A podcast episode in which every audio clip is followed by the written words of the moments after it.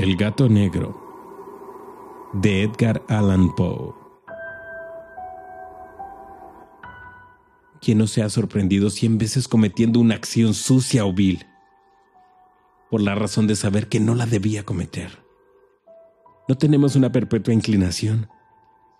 No obstante, la excelencia de nuestro juicio a violar lo que es ley, sencillamente porque comprendemos que es ley este espíritu de perversidad, repito, causó mi ruina completa. El deseo ardiente,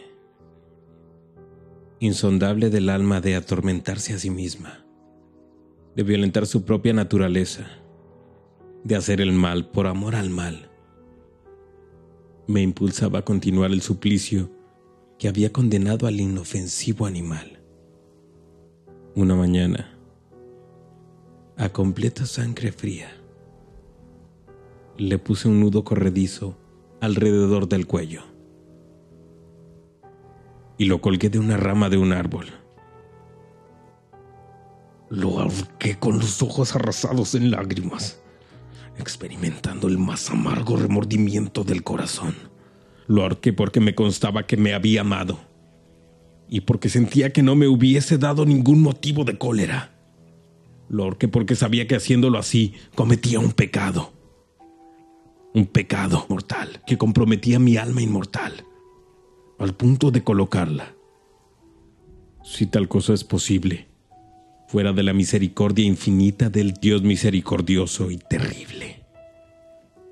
En la noche que siguió al día en que fue ejecutada esta cruel acción, fui despertado a los gritos de ¡Fuego! Las cortinas de mi lecho estaban convertidas en llamas. Toda la casa estaba ardiendo. Con gran dificultad, escapamos del incendio mi mujer, un criado y yo. La destrucción fue completa. Se aniquiló toda mi fortuna. Y entonces me entregué a la desesperación. No trato de establecer una relación de la causa con el efecto entre la atrocidad y el desastre. Estoy muy por encima de esta debilidad.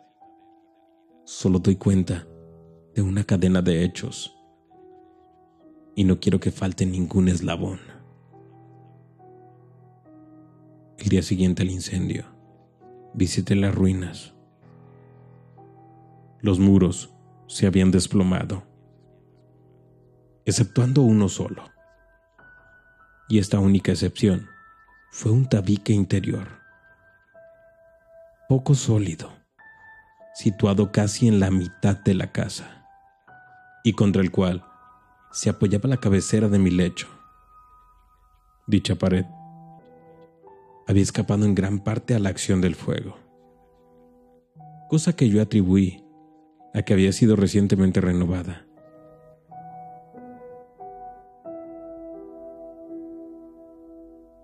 El gato negro de Edgar Allan Poe.